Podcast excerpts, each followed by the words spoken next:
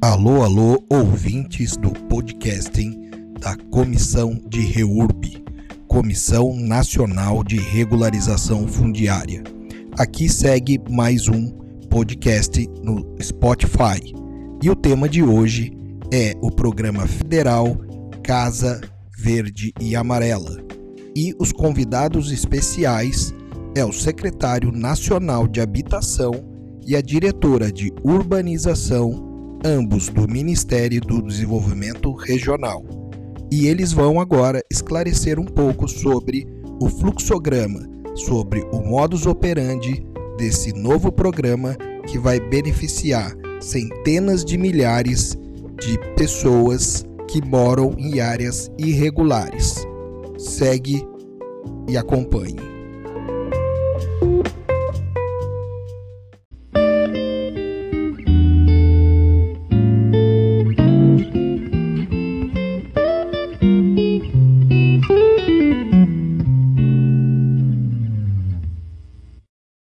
Viver melhor é ter um lugar digno que eu não precise pagar aluguel. O meu maior sonho é ter a escritura da minha casa no meu nome. Chegar em casa do trabalho e poder abraçar meu filho. Um lugar para brincar muito com meus irmãos. Uma casa finalmente vai ser nossa. Foi pelo cuidado, o carinho e a vontade de ver o povo brasileiro viver melhor que o governo federal criou o programa Casa Verde Amarela um programa inovador que vai dar acesso à moradia a milhares de brasileiros, gerar empregos e olhar de verdade para quem mais precisa. Com as menores taxas da história, mais famílias poderão realizar o sonho da casa própria e com a regularização fundiária, mais pessoas serão donas das suas casas e terão escritura em seus nomes. É garantia de dignidade e segurança. É o governo federal fazendo mais para que os brasileiros possam morar bem e viver melhor. Acesse o site e saiba mais. Ministério do Desenvolvimento Regional. Governo Federal. Pessoal, boa noite. Boa noite a todos que estão aqui nos acompanhando em mais uma LinkedIn Live do nosso programa REURB em Pauta no Brasil. REURB em Pauta no Brasil é um programa da CRF, nossa Comissão Nacional de Regularização Fundiária. Para quem não conhece, a nossa comissão é uma comissão aí livre, apartidária e apolítica, não estamos vinculados a nenhum órgão, nenhuma instituição, mas nossos membros, sim, eles estão vinculados a, a setor público, a setor privado, são oficiais de registro de imóveis, são todos os profissionais necessários e indispensáveis para uma regularização fundiária. E o nosso maior propósito, nós nascemos com a missão de ajudarmos a disseminar todos os conhecimentos técnicos e jurídicos necessários para que a REURB seja mais célere, para que a gente consiga ajudar a destravar a regularização fundiária no Brasil, que todos aqui que já acompanham e estudam um tema sabem o quanto a irregularidade fundiária impacta diretamente na qualidade de vida das pessoas que moram nas áreas irregulares e muito na economia do Brasil. E hoje aqui o nosso tema é a Casa Verde e Amarela, um novo programa federal de uma nova lei que veio para surpreender a todos, uma grande inovação do governo federal que vai estimular, que vai é, é, é, dessa vez ajudar que o setor privado preste os seus serviços aos moradores irregulares. E estamos falando da REURB social, isso é bom deixar muito claro.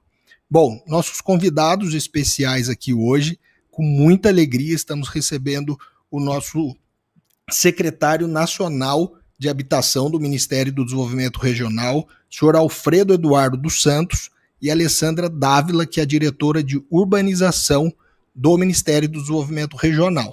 Então, gostaria aqui de, de mais uma vez agradecer a presença de vocês, a atenção, a disponibilidade. É, antes, eu gostaria só de é, enaltecer aqui a nossa diretoria que está presente aqui conosco, que é o Newton, Newton Henrique, é nosso diretor técnico na CRF, engenheiro agrimensor. Heverson Soares é oficial de registro de imóveis e é o nosso diretor de registro de imóveis. Marcela Pupim, ela representa a diretoria do setor público da CRF, todos os empregados e servidores públicos que trabalham em secretarias, diretorias de habitação Sabrina é nossa vice-presidente e diretora do Conselho Consultivo da CRF.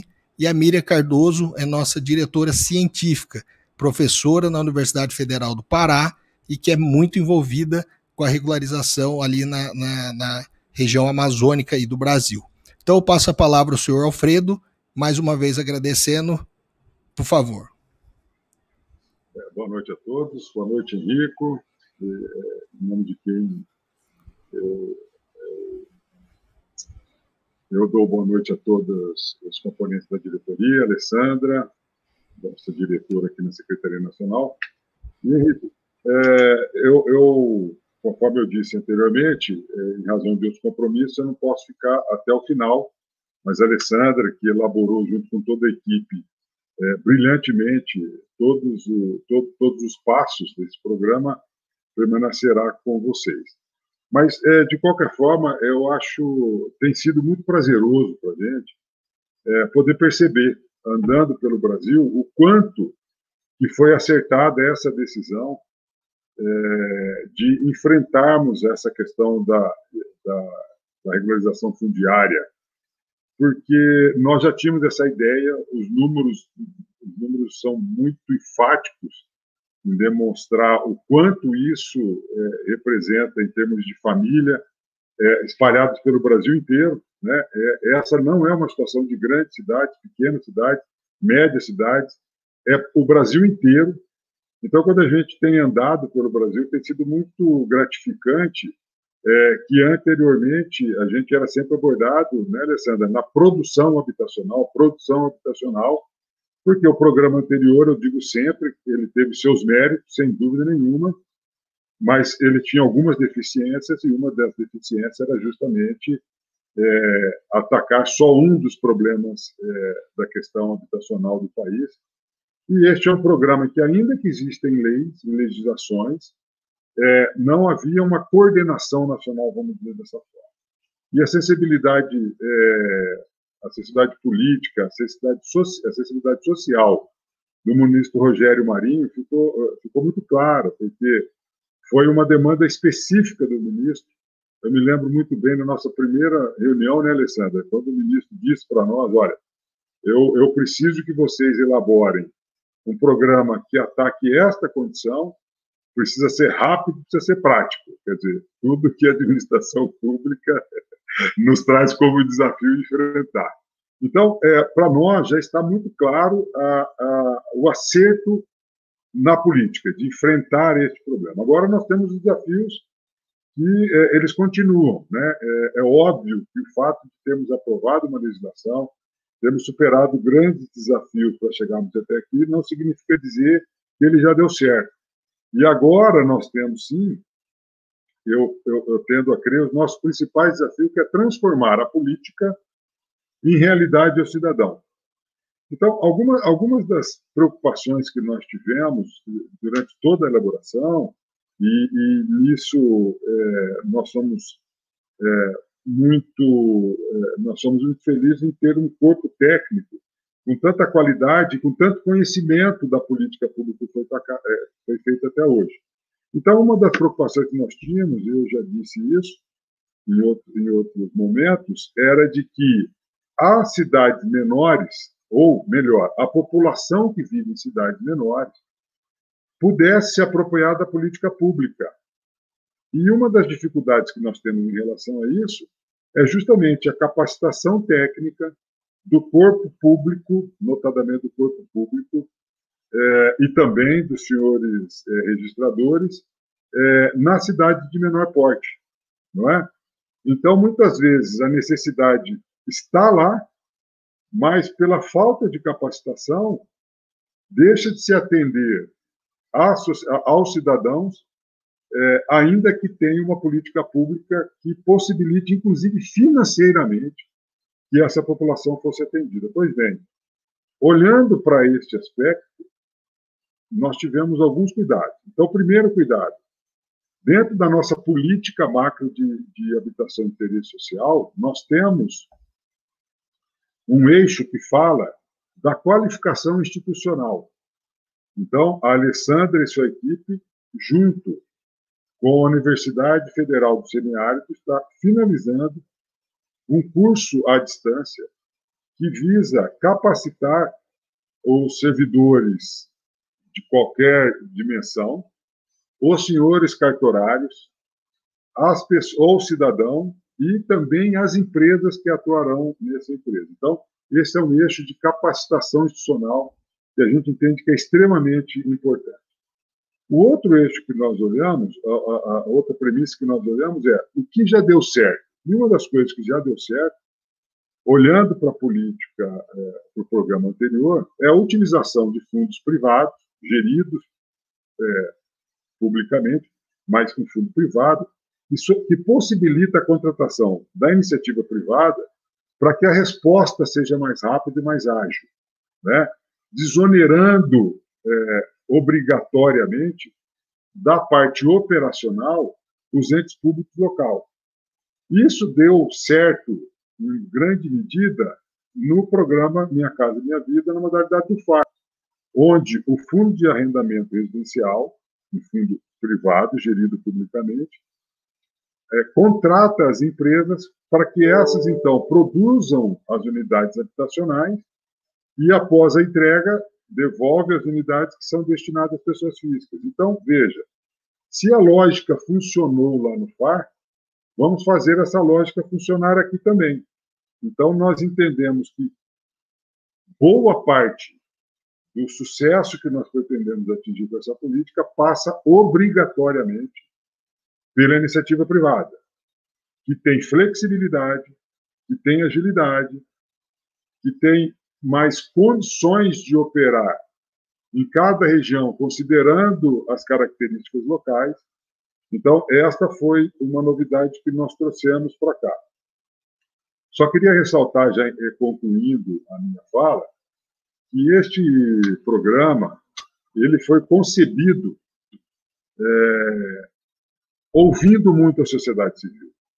É, nós fizemos ao todo, ao todo 17 reuniões públicas, ouvindo todos os agentes, todos, é, todos os envolvidos, desde entidades da sociedade civil, empresas especializadas em regularização, é, regularização fundiária, as empresas da construção civil, a academia, os, os entes públicos, falamos muito com os registradores, os representantes dos registradores, para que a gente tivesse realmente uma política, pudesse propor uma política que conversasse com a realidade do município e que pudesse ser concretizada em realização para o cidadão. Então, acredito que a gente tenha conseguido certo sucesso na elaboração da política. Certamente nós teremos que fazer alguns ajustes ao longo do tempo. É, nós, temos, nós temos consciência disso estamos abertos a isso. Então, eu, é, quando recebemos o convite, de pronto recebemos, tivemos que remarcar, óbvio, por causa de agenda, mas para nós é muito importante todos os espaços abertos, onde a gente pode falar para a população brasileira, para os agentes da mudança, sobre é, este novo programa e sobre essa, essa nova frente de enfrentamento às necessidades habitacionais. Então, por isso, pelo espaço, eu agradeço. É, estamos sempre à disposição aqui na Secretaria Nacional.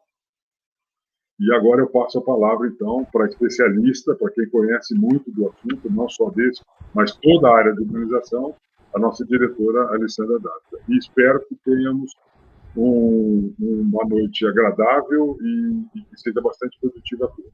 Muito obrigado. Obrigado você, obrigado pela participação. Compreendo, compreendemos aqui que tem outros compromissos, mas fica aqui, ficou registrada a sua participação. Isso é muito bacana. Nós ficamos muito honrados aqui com vocês. Então, é, a Alessandra ela vai continuar a explanação, inclusive ela tem um, PowerPoint aqui para passar, porque nós entendemos que a explanação dela pode sim tirar já muitas dúvidas que todos estão, para que daí ao final nós aqui, diretores, possamos fazer outras perguntas e complementações, e inclusive todos que estão nos assistindo podem mandar suas perguntas aí pelo chat, que à medida que for possível a gente vai respondendo, e o que não foi por, por é, o que não for possível, a gente responde por e-mail, se vocês quiserem enviar por e-mail, depois eu dou instruções.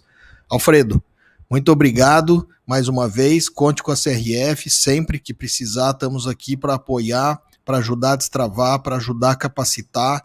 E, e, parabéns a todos aí do, do Ministério, a toda a equipe que, olha, surpreendeu a todos mesmo. Muito bacana, porque essa oportunidade da, do setor privado poder prestar o serviço é uma forma também de voltar à economia, porque são muitos profissionais, excelentes profissionais, que podem também já estar enfrentando o desemprego e agora eles vão ter uma oportunidade de prestar os seus respectivos serviços dentro do projeto de REURB.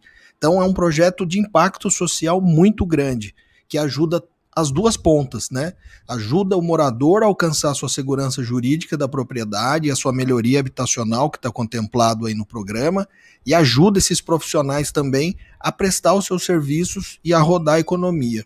Muito bacana. Obrigado. Vamos lá, Alessandra, é com você. Boa noite a todos. É, faço minhas as palavras do secretário em relação à pertinência dessa, desses diálogos né, que a gente vem fazendo. Para a gente é bastante importante é, não só ter esse espaço de esclarecimento, mas também ouvir né? E isso foi importante não só ao longo da elaboração, como continua sendo para os aperfeiçoamentos que a gente precisa, né, necessariamente fazer em toda implementação de política pública, né? A gente sempre trabalhou com esse modelo de política pública incrementalista, então, sem problemas de ajustar normativo, de ajustar, corrigir rota, é assim que a gente acredita que a gente consegue se aproximar cada vez mais é, dos resultados que foram propostos né? Então, a, a ideia aqui é fazer uma rápida apresentação, tá, para não cansar ninguém, mas para dar essa passada geral em relação à, forma de, né, como que o programa vai operar. Porque até pelas dúvidas que a gente vem recebendo, desde que a gente soltou a instrução normativa, é, a gente percebe que essa explicação geral dá uma nivelada em relação ao entendimento do programa, e aí a gente pode aprofundar, inclusive, é, é, nas dúvidas que vão, é, que vão aparecendo. Tá? Então, eu vou pedir licença aqui para compartilhar a minha tela.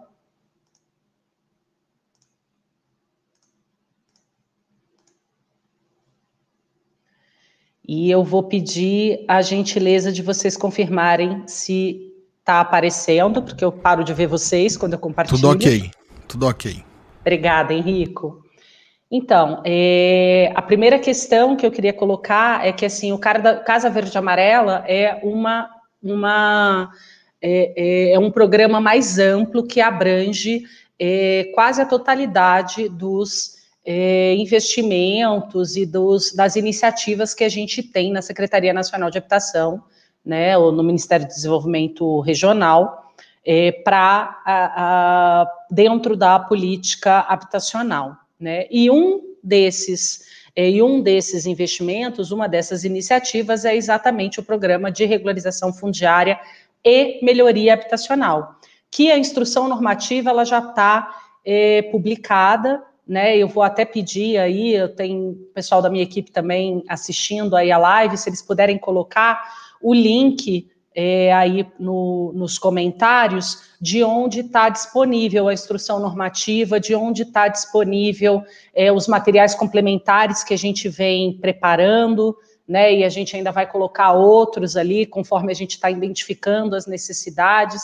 Então eu já até já faço esse esse eu acho importante colocar esse link. Lá é o canal oficial de, de comunicação dos materiais, né? E, e, e, lá a gente vai estar disponibilizando, inclusive, fluxos animados, né? Vários materiais de apoio que dispensam a necessidade, que é bastante comum de se ter, de querer, é, ah, dá para disponibilizar a apresentação? Não precisa. Nesse, nesse link que vão copiar, já vai ter esse material disponível, tá? Bom, a primeira questão importante de falar sobre o programa é que ele é um programa de regularização fundiária atrelado à melhoria habitacional. Então, ele tem o objetivo de que essas duas ações cheguem juntas no território. Né? Alessandra, então, desculpe interromper, na sua tela é, você tem a chance de clicar ali em ocultar para sair esse uma barra que está aparecendo. Obrigado. Oi? Ah, ótimo. Obrigada pelo aviso. É, então, assim, o, o, esse programa ele vai chegar com essas duas dimensões da inadequação, né? Seja a inadequação edilícia como a inadequação fundiária, é, juntas no território, na mesma área. Né? Então, aqui eu já vou, inclusive, aproveitar a apresentação para é, ir respondendo as perguntas mais frequentes, mais comuns que a gente tem recebido. E uma delas é: é possível uma intervenção somente com a regularização fundiária? Não a proposta é a regularização fundiária para todas as famílias daquela área, REURB-S, nós estamos falando das famílias de baixa renda, e, complementarmente, é, as melhorias habitacionais para 20% das famílias do núcleo, e aí sim a elegibilidade é somente para as famílias com renda até R$ mil reais, tá? Para regularização fundiária, aí, claro, são todas as famílias do núcleo, mesmo que a preponderância seja aí, né, necessariamente, obrigatoriamente, de baixa renda.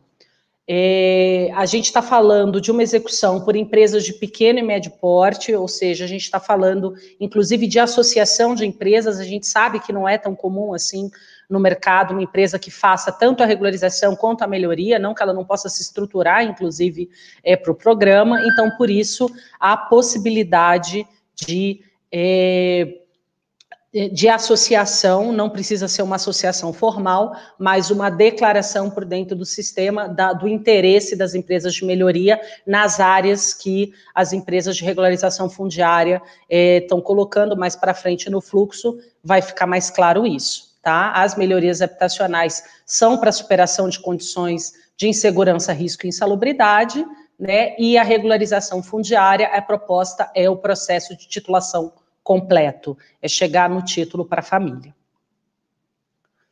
Bom, é, a gente teve diversas condicionantes aí em relação a como montar essa governança do programa e é, a gente optou por uma questão da disponibilidade de recursos que havia em determinado fundo com é, o, o, que se esperava em termos da agilidade, né, que o, o, secretário contou a história de que nos foi pedida pelo ministro, de desenvolver esse programa por meio do Fundo de Desenvolvimento Social, que é um fundo privado, né, que já a gente já já que dá lastro para outras outros programas habitacionais, alguns ainda em andamento, como né, ainda com obras em andamento, como foi o caso do Minha Casa Minha Vida Entidades, e que tem por lei é, a sua governança por meio do conselho curador do, do fundo e também da, a, o Ministério como gestor e a Caixa como agente operador, né? É, esse programa já vai trazendo algumas inovações em relação à multiplicidade de agentes financeiros. Então, a gente vai ter uma etapa que é de credenciamento desses agentes financeiros, tá? Pelo agente operador, sob as regras aí do, né, da, da, do conselho e do gestor. E a gente tem essa característica de, por ser um fundo privado, poder fazer o financiamento diretamente às empresas privadas, né, às entidades privadas com ou sem fim lucrativo. Então, os agentes promotores que firmam esse contrato de financiamento, que é repassado de forma subsidiária, subsidiada aos beneficiários, tá? Agora, como estamos aqui com especialistas de regularização fundiária, todos sabem muito bem que um processo de regularização fundiária não tem como ser levado a cabo, não tem como ser concluído sem o município. É o município que emite a CRF, é o município é, que aprova os projetos, é o município, inclusive, se não tiver toda a infraestrutura essencial, que se compromete com o, o o termo de infraestrutura. Então, esses todos os papéis e atribuições legais estão preservadas, obviamente, dentro do programa, e inclusive ele é não só esse apoiador por meio dessas atribuições legais, mas também um, um, um, um ator-chave para o sucesso do programa em relação a, por exemplo, disponibilidade das áreas de interesse a serem disponibilidade no sentido de publicidade, publicidade das áreas de interesse para regularização, é, organização dessa demanda, organização da, da, dessas prioridades é, da onde né, as empresas poderão atuar e por aí vai. Né? Isso não é obrigatório por dentro do programa, mas isso é bastante desejável para que chegue no território da melhor forma possível com quem entende da necessidade local que é o município. E a composição do investimento, ela prevê, né, ela foi feita a partir de orçamento e ela prevê to, é, todas as atividades para se chegar à regularização fundiária e todas as atividades, serviços e obras, enfim, para se chegar à melhoria habitacional. Então, a gente tem aí um valor máximo de 1.400 por lote, isso é variável por atividade, vai ter, vai ter áreas que não vão precisar de projeto de infraestrutura, vai ter áreas que vão precisar parcialmente de projeto de infraestrutura, isso tudo vai ser indicado desde a carta consulta é, para se chegar nesses valores de investimento por área, de acordo com as características de cada área. E a melhoria habitacional, ela tem um valor médio de 15 mil reais, da, na proposta inicial, mas a gente sabe que tem intervenções que vão precisar de maior investimento, intervenções que vão precisar de menor é, investimento, muitas vezes só um banheiro, só uma cobertura, e aí a gente tem essa flexibilidade de se chegar à melhoria até 22 mil reais por moradia, apesar do investimento médio de 15 mil, tá? É, a gente tem, até por questões de controle, é, essa, a gente já teve outras iniciativas de regularização e de melhoria no governo federal, que muitas delas é, ou não aconteceram pela, pela própria modelagem, não ser ágil o suficiente para o que se pretende, para o que se, é, é, se precisa, desculpa, né? É, para o que se precisa para esse tipo de modalidade e outras vezes por, e essa agilidade muito vinculada a travas de controle, dependendo da forma de operação que a gente faz. Então, todo esse programa ele foi é, amplamente discutido e, e já previamente auditado por TCU, pela CGU, e a gente tem aí algumas questões que foram colocadas, como, por exemplo, a liberação de recurso ficará vinculada à comprovação da realização da etapa da regulariz... do serviço de regularização ou da conclusão da obra de melhoria habitacional, entendendo a obra de melhoria habitacional como a unidade, né, não o todo o conjunto do contrato. Bom, a gente tem critérios de elegibilidade aí colocados pelo conselho em relação a como que esse é, é, aqui municípios né, poderão aderir. Então, a gente está neste exato momento na fase de adesão dos municípios ao programa. O programa só chega no território com anuência do município, por óbvio, por competência institucional, né? Então, a gente faz esse. É, é a gente faz essa etapa da adesão do município, e lembrando que essa adesão ela é gratuita, essa adesão ela é feita direto no site do Ministério, tá? E, e inclusive com materiais é, de apoio para poder, é, tanto em relação ao sisteminha que se preenche, ela está em aberto nesse momento, tá? Então ela não tem nenhum tipo de taxa, não tem na, nenhuma complicação para que seja feita, que possa ser feita diretamente pelos próprios servidores do município, tá?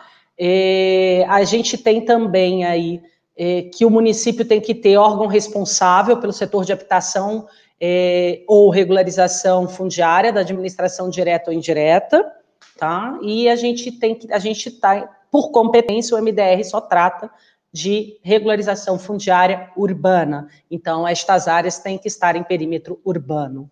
Né? E claro, REURBS, a gente não, esse programa ele foi feito para baixa renda, né, coadunando aí com as necessidades que a gente identifica na política habitacional, e é, outro ateste que o município vai dar, e aí quando já dá colocação de propostas, é que as áreas é, seja, este, seja passível de regularização, ou seja, não tenha risco, não seja alagadiça, é, de que ela, enfim, se ela for da pública, que, de outro ente que ela tem autorização e por aí vai, que não seja área de conflito fundiário. Então, todos esses cuidados para a escolha da área a ser regularizada.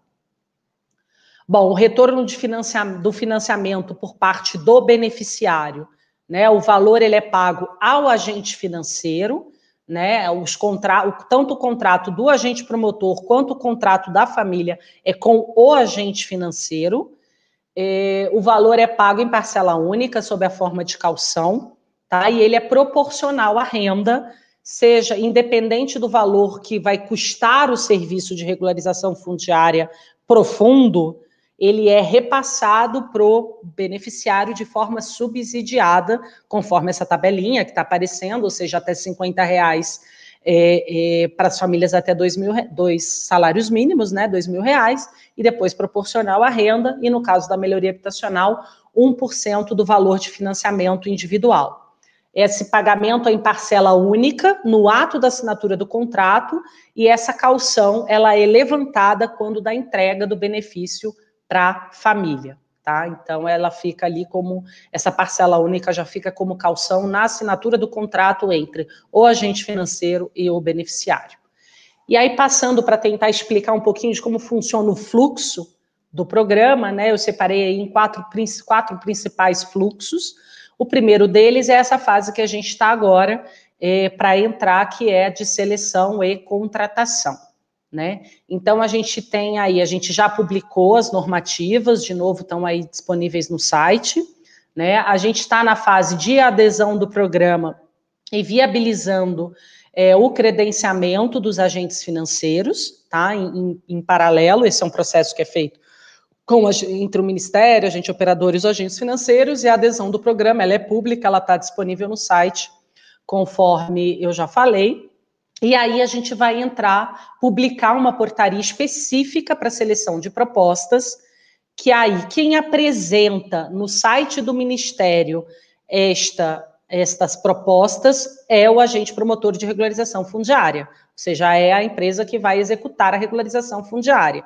Então, ela já tem, já de início, é, que ter esse cuidado em relação à pesquisa cartorial, para saber se essa área é regularizável, né? O, claro, junto, né, uma identificação junto com o município, porque o município que também vai declarar se essa área é regularizável, e, e na adesão do programa, é, ele também já vai estar ciente que quando declarar que a área é regularizável, ele se compromete com o termo de infraestrutura na hora da emissão da CRF lá na frente, não se compromete já formalmente, ele declara que ele vai se comprometer para a emissão, né, para o registro da CRF, é, e a gente vai ter aí já esse momento em que a parceria, o match entre a empresa de regularização e a empresa de melhoria tem que acontecer.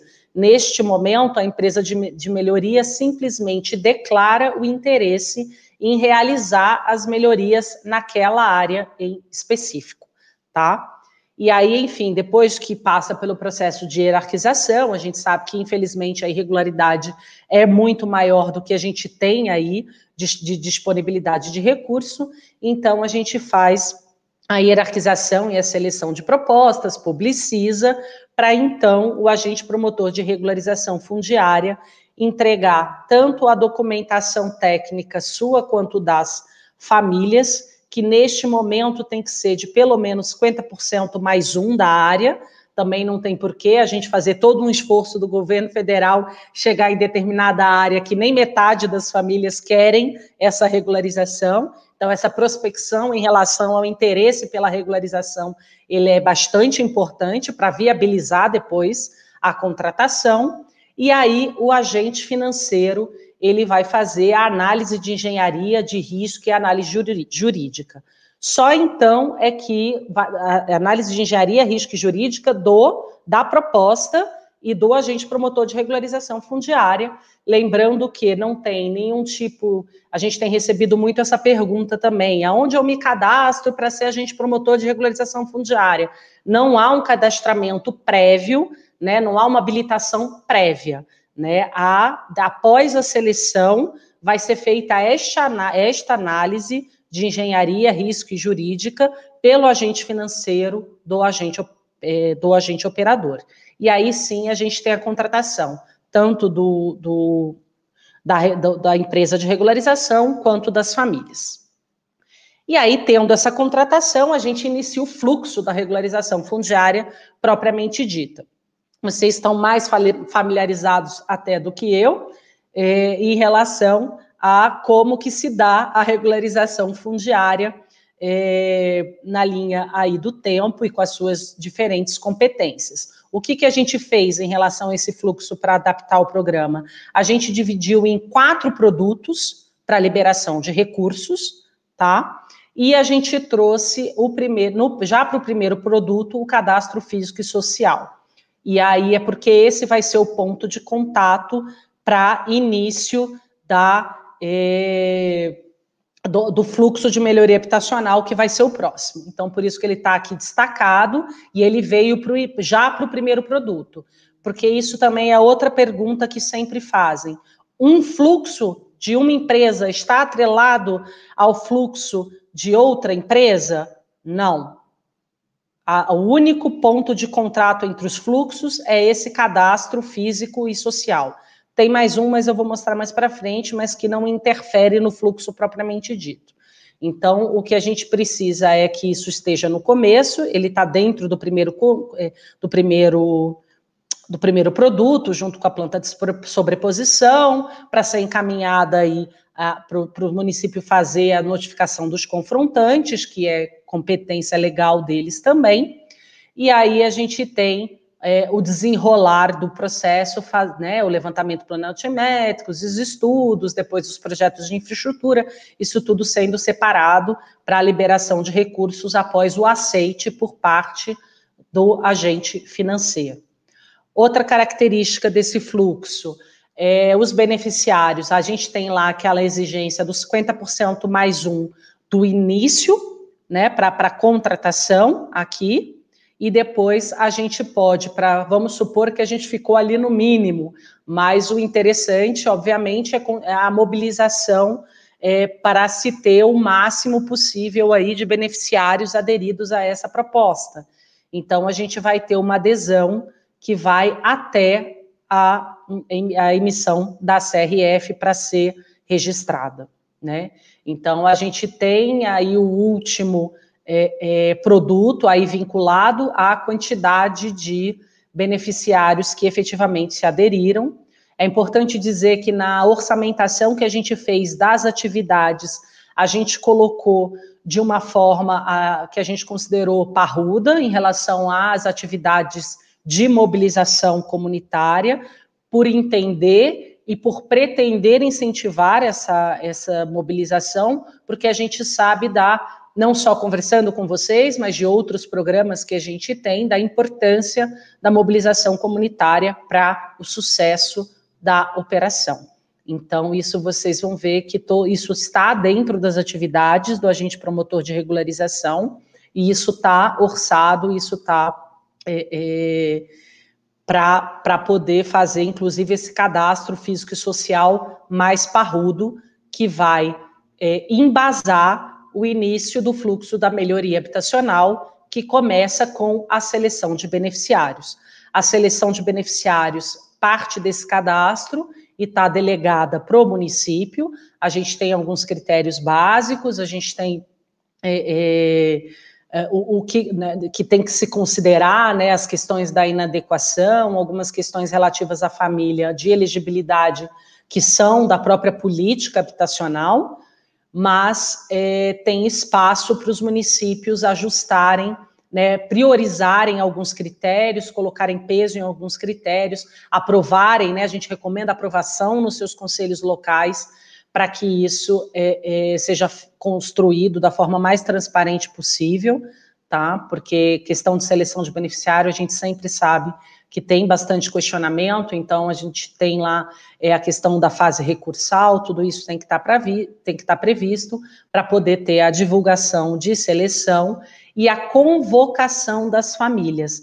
Como o trabalho social, é, a mobilização comunitária está sendo remunerada por dentro do agente promotor de regularização fundiária e não é desejável que a gente tenha duas equipes diferentes, né, de trabalho social atuando na área, porque você vai quando você consegue conquistar a, a, a confiança das famílias, quando você né, consegue estabelecer o diálogo, aí entra outra pessoa para conversar com você, para bater na sua porta tudo de novo e te fazer as mesmas perguntas. Então, este, esta atividade aqui, apesar de ser relativa à melhoria habitacional, ela está sendo remunerada por dentro da da, da regularização fundiária.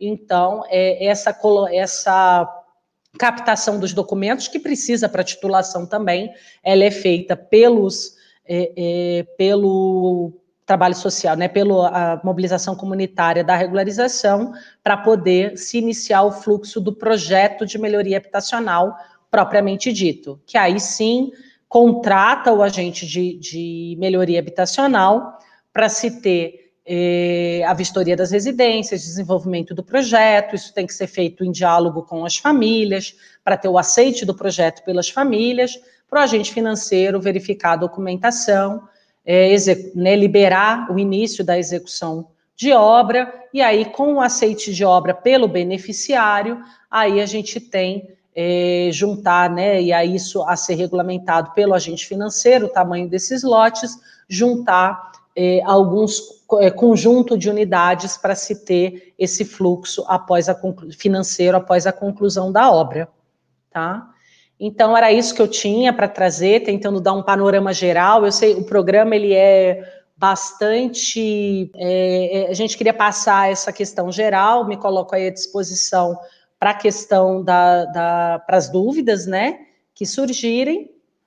E mas eu acho que é isso. Bom, é, Alessandra, eu agradeço, foi excelente sua explanação. Acho que é, todos, a gente é, compartilhou o link aqui em todas as redes sociais, né? A transmissão principal é no LinkedIn Live, que a gente gosta de fazer o programa Reurb em pauta no Brasil. Transmissão simultânea também no nosso canal YouTube e no Facebook, todos da, da comissão de Reurb, né? Comissão Nacional de Reurb. Então todos podem acessar o link que nós é, compartilhamos. Eu, eu e... Antes de passar a palavra aqui para os demais diretores, eu acho que vale a pena só a gente frisar então alguns pontos muito chaves desse projeto, desse programa. Primeiro, ele é para reurb social. E claro, todos sabem que dificilmente um núcleo vai ter só pessoas de baixa renda. Vão, então a reurb ela é mista, mas ela tem que ser classificada social e para ser classificada pela prefeitura como social, está na 13465, que precisa predominantemente estar ali é, é, ocupada por população de baixa renda. E o que é baixa renda? Na 13465 vai até cinco salários de renda familiar. É bom frisar que todos os municípios devem já aderir ao programa, que não há nenhuma contrapartida, não há nenhum prejuízo simplesmente existe. A instrução normativa, no seu item 10, ela regrou e colocou ali é, os critérios de prioridade. Só que prioridade não é exclusão. Simplesmente a prioridade, do jeito que está posta, claro que muitos municípios, num primeiro momento, numa primeira fase de priori prioridade, pode se sentir excluído nesse primeiro momento mas isso não significa que já não deva aderir ao programa. E para aderir, basta entrar naquele site, naquele link que colocamos, que vai estar tá lá o passo a passo de como aderir e já ficarem preparados para poder participar do programa. Eu acho que isso tem que ficar muito claro. E, Henrique, e terceiro... eu acho que é importante, desculpa, mas assim, só para a gente aí fazendo esse bate-papo, é porque tem, por exemplo, tem, por exemplo, a prioridade para municípios acima de 50 mil habitantes, mas tem critérios que são prioridades da área também. Então, é um conjunto de, de, critérios. de, de critérios. que pode sim, inclusive, não, não é elegibilidade um município abaixo de 50 mil, não, uhum. né? Assim, abaixo de 50 mil não pode entrar. Então, dependendo da área, dependendo da, das características da área que podem estar é, é, recebendo outros tipos de pontuação, a gente tem que ter esses critérios de pontuação muito claramente em termos de política pública para o momento da seleção, porque os recursos são menores do que a gente, né, do que a gente vai receber com certeza de proposta, porque é sempre assim, seleções públicas. Então, é, é eu, eu, só estou corroborando com a sua fala nesse sentido, que sim. é você ter eu... é, um conjunto de critérios que pode sim, mesmo que você não, não tiver em determinado, você pode estar em outros e estar tá sendo sim. selecionado. Eu acho que o programa ele, ele é tão inovador e tão necessário, e ele chegou em tão boa hora, que é, é comum quando você lança algo, ainda mais em escala, em nível nacional, que normalmente somente o governo consegue Capilar. fazer essa capilarização mesmo, Brasil adentro, é, é comum que tente. É, vocês estão testando e validando uma ideia. É basicamente isso.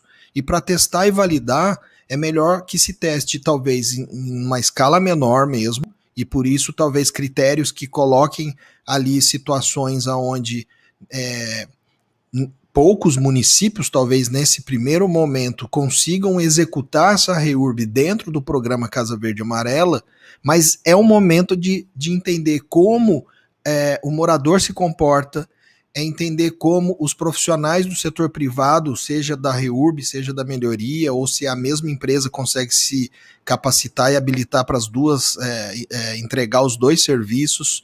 Então, acho que é, todos aqui devem é, gestores públicos e setor privado estarem super felizes mesmo com um programa que, como eu disse quando o Alfredo ainda estava aqui, ele traz a oportunidade de resolver dois grandes problemas.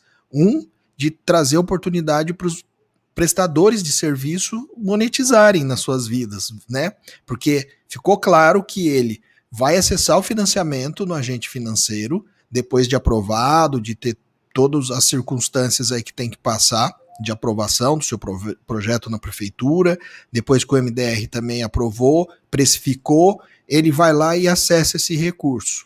Mas quem vai ali é, ficar, quem vai ser o devedor, vamos chamar assim, é o morador beneficiado e que vai pagar um valor, vamos dizer, muito irrisório, considerando o valor que foi ali emprestado para o o empresário, o empreendedor que vai prestar seu serviço. E eu estava dizendo que só o terceiro item que deve ficar muito bem claro aqui para todos, você já disse, mas eu quero ressaltar.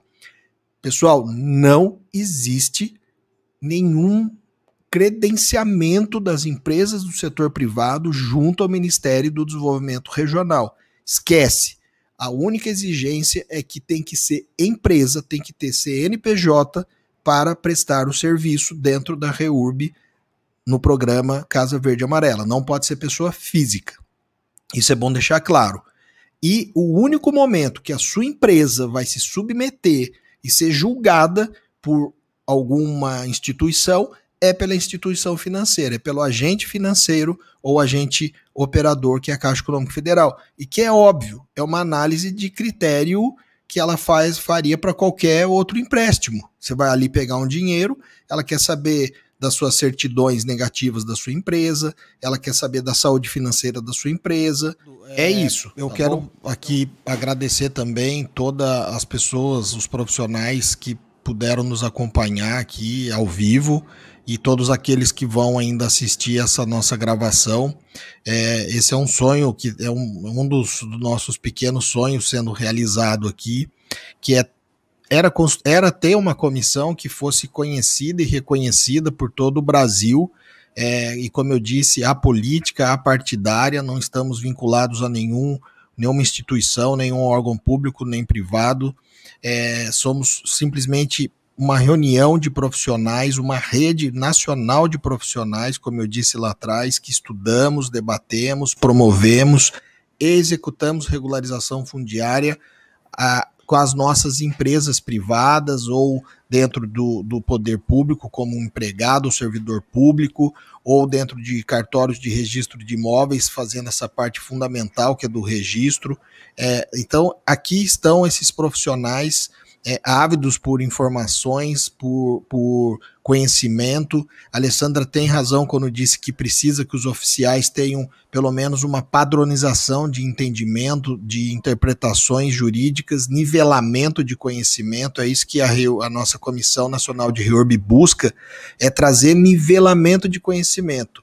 E isso está sempre no meu discurso. Quando eu digo que o grande tripé para fazer uma regularização fundiária funcionar, primeiro você precisa daquela da, da, vontade do morador. Isso é essencial. O morador precisa entender os benefícios da REURB na vida dele. Mas, sobretudo, precisa que nós do setor privado saibamos fazer, aplicar a 13465 bem feita. Precisamos que os funcionários dentro de, prefe de prefeitura, servidores, empregados, qualquer que seja o modo dele que ele né, foi contratado para estar tá lá dentro, mas que ele saiba fazer o serviço dele, não fique achando pelo em ovo, então que ele também tenha conhecimento, nivelamento de informação, para que ele, às vezes, um funcionário desse na dúvida do que vai fazer, de vez ele admitir que não sabe o que tem que fazer, aquilo vira um embrólio. Isso é ruim para o mercado. Então, nós temos que fazer, saber fazer, o empregado público tem que saber analisar e processar, e lá na ponta, o oficial de registro de imóveis tem que saber fazer a parte dele. Se esses três souberem fazer a parte deles, a gente tem uma grande oportunidade de mostrar que a REURB funciona, que ela não é política, que ela funciona, que ela acontece e acontece de forma rápida e eficiente. Né? Acho que e, e, a hora que o, que o beneficiário, que aquele que contratou a REURB, enxerga isso, ele vai, vai ter mais confiança, mais, vai ser mais, ele vai se sentir mais confiante e isso vai se propagar. E esse número que a gente fala, né, esse número mágico dos 50% dos imóveis urbanos do Brasil, que representam 30 milhões de imóveis e que 100 milhões de pessoas são afetadas por algum tipo de irregularidade fundiária no Brasil. Tomara que daqui a um tempo a gente fale de um número muito menor, né? E que pessoas alcancem o que? A qualidade de vida. Porque morar irregular não é uma vontade de ninguém. Pode ter exceções. Mas se você mora numa, num lugar com falta de equipamento público, com falta de infraestrutura, via de regra, porque você não teve opção. Então, o problema é um pouco mais embaixo, e também nem é aqui o, o fórum para se debater. Mas se um dia a gente quiser é, realmente combater toda essa irregularidade vai, e prevenir essa irregularidade, vai ter que começar com o quê? Com pessoas tendo oportunidade de trabalho. Trabalho gera renda, renda gera dinheiro no bolso, e dinheiro no bolso a pessoa tem a escolha de poder morar melhor. E para ter tudo isso, a gente vai entrar lá na educação, vai entrar num monte de coisa. Então, Alessandra, finalizo aqui agradecendo você, sua paciência, sua disponibilidade, sua atenção. Muito obrigado por compartilhar todo o seu conhecimento, que seja a primeira de muitas lives que a gente possa fazer com vocês. É, foi muito bacana construir essa ponte com o Ministério do Desenvolvimento Regional, uma ponte técnica, sem nenhuma, nenhum, nenhuma é, outra pretensão que não seja aquela de cooperar com vocês para que vocês consigam de fato pôr projetos de pé para rodar no Brasil. Então é isso, agradeço a todos que estão aqui. Peço, Sandra, é com você, sua consideração final e mais uma vez, obrigado. Só agradecer aí, Henrico, e a todos pela mesa, pelo debate. Para a gente é bastante importante esse, é, é, essa oportunidade de esclarecimento, né? Porque a gente sabe às vezes que a leitura da norma ela é muito fria, ela não, não, não fica tão clara, às vezes não está tão claro para que, que ela pode ser aplicada, qual foi o espírito do legislador e por aí vai.